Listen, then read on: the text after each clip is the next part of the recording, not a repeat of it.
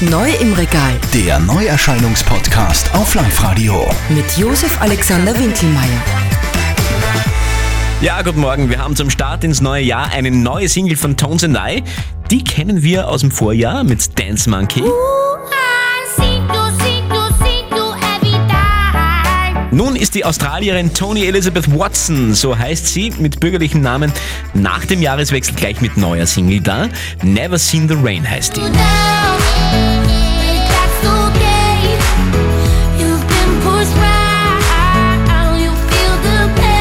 Also die neue Single von Tones and I. Dann kommen wir zum früheren Pop-Traumpaar Selena Gomez und Justin Bieber.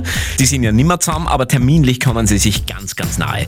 Er, der Justin, aktuell hier mit seiner neuen Single Yummy. Yeah, you got that yummy, yum, that yummy, yum, that yummy, yum. Und sie, die Selena Gomez, ganz frisch bitte, ab morgen Freitag im Handel mit neuen Album Rare. Das und vieles mehr aktuell neu im Regal.